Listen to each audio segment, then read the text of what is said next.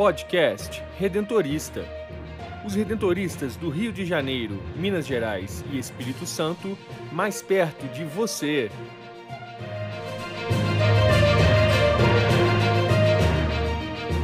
Olá, está começando mais um podcast redentorista da província do Rio. Eu sou Brenda Mello e no episódio de hoje apresentamos alguns trechos da mensagem do Papa Francisco para o Dia Mundial das Missões. Reavivando a memória redentorista, o historiador Rafael Bertante fala sobre a ereção canônica da província de São Paulo. E o superior da província do Rio, Padre Nelson Antônio Linhares, reflete sobre a vida do santo irmão redentorista São Geraldo Magela.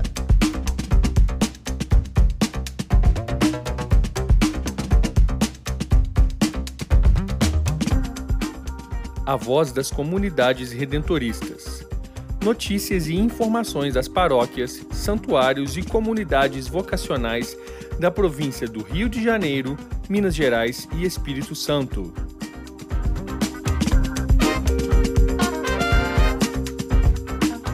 Em outubro, a Igreja celebra o mês missionário. Todos os cristãos são incentivados a refletir o tema da missionariedade, realizar gestos concretos de solidariedade e vivenciar este período inspirados pela campanha missionária das Pontifícias Obras Missionárias e da Conferência Nacional dos Bispos do Brasil, cujo tema este ano é A Igreja é Missão e a inspiração bíblica Sereis Minhas Testemunhas como se descreve no livro dos Atos dos Apóstolos, no último colóquio de Jesus ressuscitado com os seus discípulos antes de subir ao céu. Em mensagem especial para o Dia Mundial das Missões, que será celebrado no dia 23 de outubro, o Santo Padre reflete sobre três expressões-chave que resumem os alicerces da vida e da missão dos discípulos. Sereis minhas testemunhas, até aos confins do mundo e recebereis a força do Espírito Santo. Em colaboração com a Rádio Aparecida e a Rede Aparecida de Rádio, apresentamos alguns trechos desta mensagem. Dia Mundial das Missões. Assim diz o Papa Francisco em sua mensagem para o Dia Mundial das Missões. O chamado de todos os cristãos a testemunhar Cristo é o ponto central, o coração do ensinamento de Jesus aos discípulos em vista de sua missão no mundo. Todos os discípulos são testemunhas de Jesus graças ao Espírito Santo que recebem. Serão constituídos como tal pela graça. A Igreja, comunidade dos discípulos de Cristo, não tem outra missão senão a de evangelizar o mundo, de ser testemunho de Cristo. A identidade da Igreja é evangelizar. Todo batizado é chamado à missão na Igreja e por mandato da Igreja. Portanto, a missão se realiza em conjunto e não individualmente, em comunhão com a comunidade eclesial e não por iniciativa própria. Os discípulos são enviados por Jesus ao mundo não só para cumprir uma missão, mas também e por precedente viver a missão que lhes foi confiada, não só para dar testemunho, mas também e sobretudo para ser testemunhas de Cristo. A essência da missão é dar testemunho de Cristo, isto é, sua vida, paixão, morte e ressurreição por amor ao Pai e à humanidade. É Cristo e o Cristo ressuscitado, aquele que devemos testemunhar e cuja vida devemos partilhar. Os missionários de Cristo não são enviados para se comunicar entre si para mostrar suas qualidades, suas habilidades persuasivas ou gerenciais. Em vez disso, tem a honra sublime de oferecer Cristo em palavras e obras, a anunciar para todos a boa nova da salvação com alegria e ousadia, como fizeram os primeiros apóstolos. Na evangelização caminham juntos o exemplo de vida cristã e o anúncio de Cristo. São os dois pulmões com os quais cada comunidade deve respirar para ser missionária. O testemunho completo, coerente e alegre de Cristo é certamente a atração para o crescimento da igreja também no terceiro milênio. Apesar de todas as facilidades resultantes dos progressos modernos, ainda existem áreas geográficas nas quais os missionários, que são testemunhas de Cristo, não chegaram com a boa nova de seu amor. Por outro lado, não existe qualquer realidade humana que seja alheia à atenção dos discípulos de Cristo em sua missão. A Igreja de Cristo sempre esteve, está e estará em saída rumo aos novos horizontes geográficos, sociais, existenciais, rumo a lugares e situações humanas fronteiriços para dar testemunho de Cristo e do seu amor a todos os homens e mulheres de cada povo, cultura e estado social. Ao anunciar aos discípulos a missão de serem suas testemunhas, Cristo ressuscitado prometeu também a graça para uma tão grande responsabilidade. Recebereis a força do Espírito Santo e sereis minhas testemunhas. Nenhum cristão pode dar testemunho pleno e genuíno de Cristo Senhor sem a inspiração e a ajuda do Espírito Santo. Cada discípulo missionário de Cristo é chamado a reconhecer a importância fundamental da ação do Espírito Santo, a viver com ele no cotidiano, a receber constantemente sua força e inspiração. Em nossa vida missionária, é preciso nos deixarmos restaurar e fortalecer por Ele a força divina inesgotável de novas energias e da alegria de partilhar a vida de Cristo com os outros.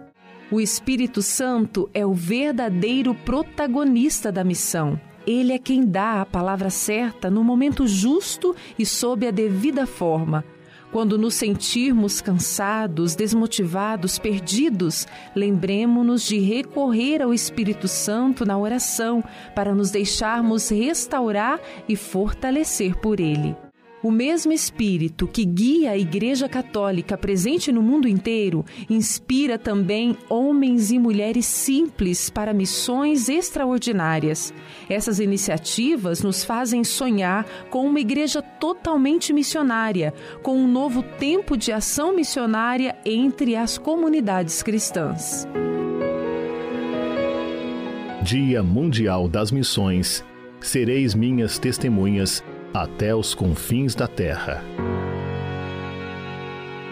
Atenda o chamado em seu coração. Venha fazer parte desta missão. O amor está em você, não resista.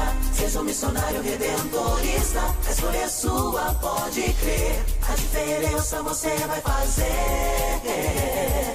Muitas vidas.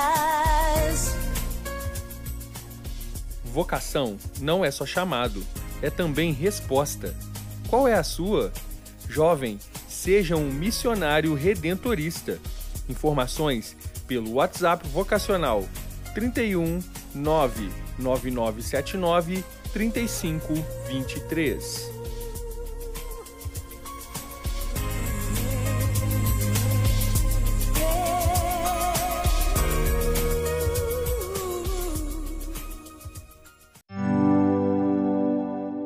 Memória Redentorista.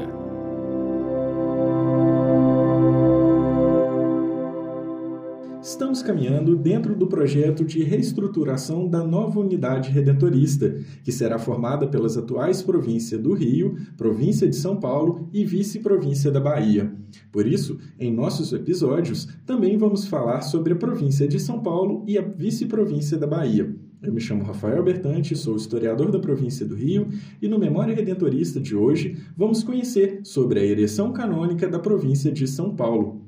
Antes de iniciar, te convido para ouvir o episódio 51 do podcast Redentorista. Lá falamos sobre a chegada dos primeiros missionários alemães em Aparecida. Continuando, os missionários redentoristas provenientes da Baviera chegaram ao Brasil em setembro de 1894 o padre Gerbardo Wigman coordenava o grupo, que se dividiu entre os que permaneceram em Aparecida e os que seguiram para Goiás. Logo, o grupo de missionários se expandiu pelo estado de São Paulo. Em cada nova comunidade formada, grupos assumiam missões, retiros, novenas, festas, ajudavam nas paróquias e nos atendimentos às capelas. Quando chegou outubro de 1944, a vice-província de São Paulo celebrava 50 anos de existência. A unidade, naquele momento, atuava também em Goiás e no Rio Grande do Sul. Na ocasião, a então vice-província contava com 64 padres, 37 irmãos, 60 clérigos, 20 noviços e 200 seminaristas menores. Destacavam também os missionários alemães, que eram 20 padres e 17 irmãos. Para a celebração eucarística em honra do jubileu da vice-província de São Paulo, estavam presentes o governo da vice-província, os reitores, os superiores das comunidades, os confrades residentes em Aparecida e os alunos do Seminário Santo Afonso. Nesta ocasião, também contavam com a presença dos irmãos Simão e Udarico, que eram dois sobreviventes da equipe de 1894. Foi ainda ao longo das celebrações comemorativas que chegou o telegrama com a seguinte notícia: Congratulações com apostólicas bênçãos pelo auro jubileu da vice-província de São Paulo, agora canonicamente elevada à província. Vossa Reverentíssima é nomeada provincial. Felicitações e prosperidades à nova província. Estava assim erigida a província de São Paulo. Naquele momento, o Brasil e a Alemanha estavam rompidos devido à Segunda Guerra Mundial, o que impediu qualquer contato com a província mãe. Mais uma curiosidade sobre esse momento é que o provincial nomeado proclamou Nossa Senhora Aparecida Madre Provincial da província nascente, Atualmente, os missionários da província de São Paulo se fazem presentes em diversas cidades do estado de São Paulo e logo logo irão compor a nova unidade redentorista ao lado da província do Rio e da vice-província da Bahia. Assim eu me despeço de vocês, até a próxima. Espiritualidade, fé e devoção à luz do carisma redentorista.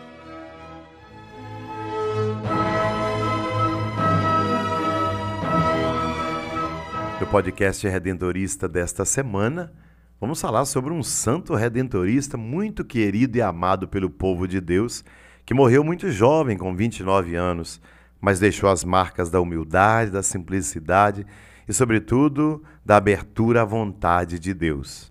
Estou falando de São Geraldo Magela, cuja festa é celebrada dia 16 de outubro. Geraldo é filho de um modesto alfaiate, Domingos Magela e de Dona Benedita Cristina, e era o mais jovem de cinco filhos do casal. Geraldo nasceu em 1726 e, quando tinha 12 anos, ficou órfão de pai. Tornou-se então aprendiz de alfaiate para ajudar a família no sustento. Em 1740, quis ser padre capuchinho, mas como era magro, fraco, doente, foi-lhe recusada a acolhida. Em 1741, pôs-se a serviço do bispo da Lacedônia. Uma vez morto o bispo, em 1745, Geraldo procurou novamente estabelecer-se como alfaiate em Muro, sua cidade natal. Disse que ganhava muito pouco, porque grande parte do que recebia dos seus clientes ele repartia com os mais pobres. Sentiu-se atraído pela congregação redentorista a partir de umas missões populares que foram pregadas em Muro, a sua cidade natal. Ele se ofereceu para ser missionário redentorista. De início, os missionários não o aceitaram, também por ser frágil e com a saúde abalada. Mas Geraldo, na sua perseverança, impetuosidade, foi atrás dos missionários redentoristas quando eles foram embora. E o padre então o enviou para um convento mais próximo, com a seguinte carta de apresentação. Estou enviando um homem inútil. Geraldo não tinha confiança de ninguém e não acreditavam que ele fosse dar conta da formação tão exigente. Entretanto, ele tornou-se cozinheiro, atendia também na portaria para receber as pessoas, trabalhava no quintal, trabalhava na limpeza.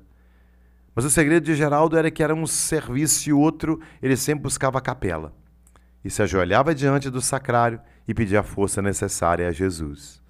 Por isso ele se manteve. Ninguém acreditava nele, mas a força de Deus se manifestou em Geraldo e deu-lhe forças capazes de dar conta dos trabalhos e também da desconfiança de todos que estavam ao seu redor. Por isso, no dia 21 de setembro, ele fez o voto de fazer tudo mais perfeitamente possível. E foi aceito na congregação redentorista.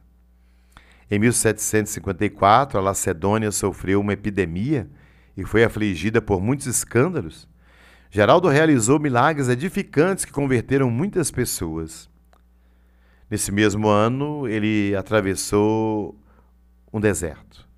Uma jovem que ele havia ajudado a ir para o convento não frutificou, voltou para casa, com vergonha e para justificar, levantou uma calúnia contra Geraldo. Santo Afonso, então, diante do silêncio de Geraldo, proibiu-lhe a recepção da Eucaristia e o afastamento de todo relacionamento com pessoas de fora. E o transferiu também para Capozelle. A proibição de comungar era duríssima, mas Geraldo procurava se consolar na certeza da sua consciência tranquila. À medida que os dias passavam, Geraldo se sentia tentado a pedir a comunhão, mas entregou-se à prática de severas mortificações.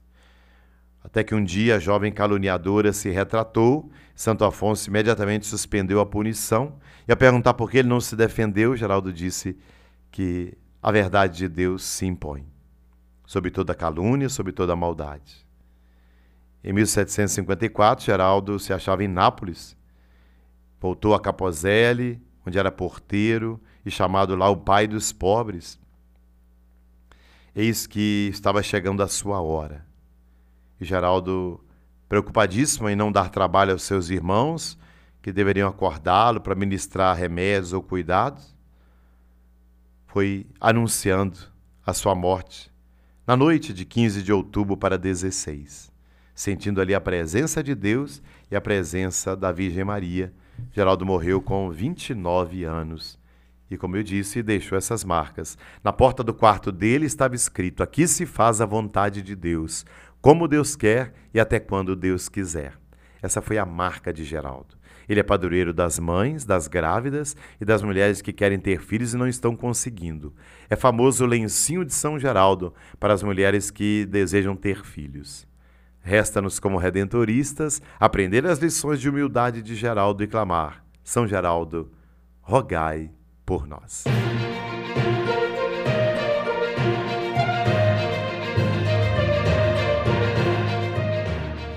Quer saber mais sobre os missionários redentoristas do Rio de Janeiro, Minas Gerais e Espírito Santo? Acesse o site www.provinciadorio.org.br e siga-nos nas redes sociais: Facebook, Instagram e Twitter, arroba Província do Rio, e no YouTube, Província do Rio Oficial. Conecte-se com a nossa província. Queremos você sempre presente na grande família redentorista.